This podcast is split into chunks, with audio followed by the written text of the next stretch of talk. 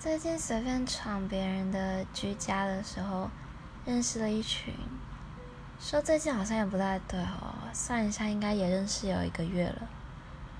然后认识了一群蛮好的朋友。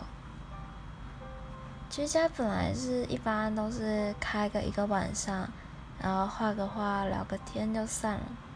可是当时不知道为什么大家都在上面挂了个两三天呢，一起赶作业啊、聊天、唱歌，然后挂着挂着有感情，后来就是时不时大家都会聚在上面。